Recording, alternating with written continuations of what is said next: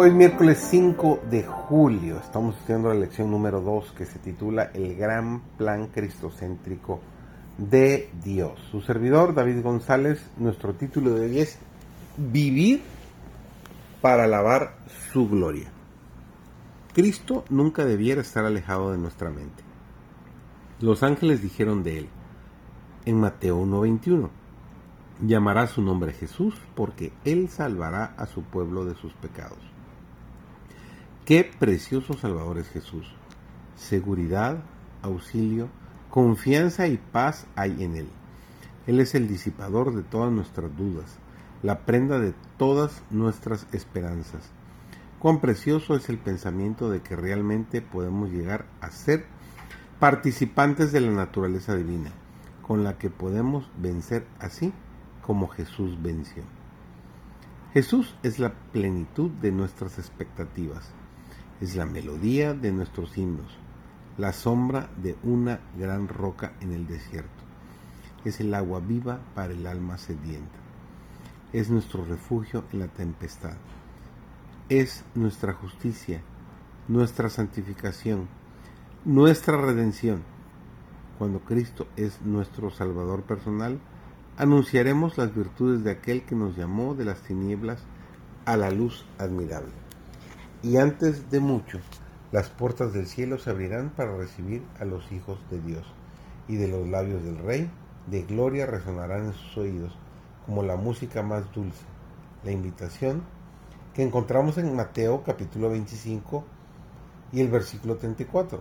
Venid, benditos de mi Padre, poseed el reino destinado para vosotros desde la fundación del mundo.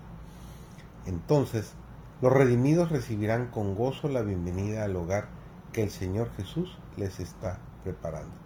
Ahí su compañía será los que hayan vencido a Satanás y por la gracia divina hayan adquirido un carácter perfecto. Toda tendencia pecaminosa, toda imperfección que los aflige aquí, habrá sido quitada por la sangre de Cristo, y se les comunicará la excelencia y brillantez de su gloria que excede con mucho a la del sol.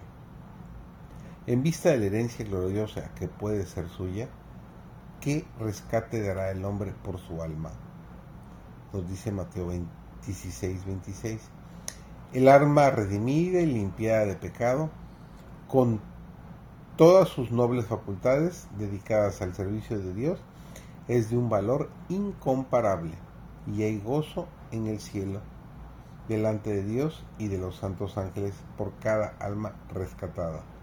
Un gozo que se expresa con cánticos de santo triunfo.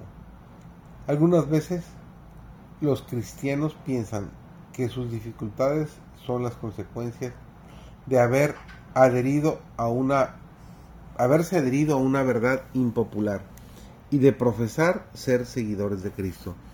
Creen que eso es lo que hace más duro el camino y cuesta tantos sacrificios realizar, cuando en realidad no hacen ningún sacrificio. Si en verdad son adoptados en la familia de Dios, ¿qué sacrificio pueden hacer?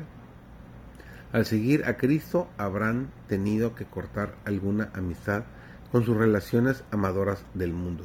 Pero contemplemos el cambio, sus nombres escritos en el libro de la vida del Cordero, elevados, sí, grandemente exaltados para ser partícipes de la salvación, herederos de Dios y coherederos con Jesucristo en una herencia imperecedera. Si hay alguien que continuamente debe estar agradecido, es el seguidor de Cristo. Si hay alguien que disfruta de un verdadero gozo en esta vida, es el fiel cristiano. Si apreciamos o tenemos sentido del costo de nuestra salvación, todo lo que podamos llamar sacrificio desaparecerá en la insignificancia.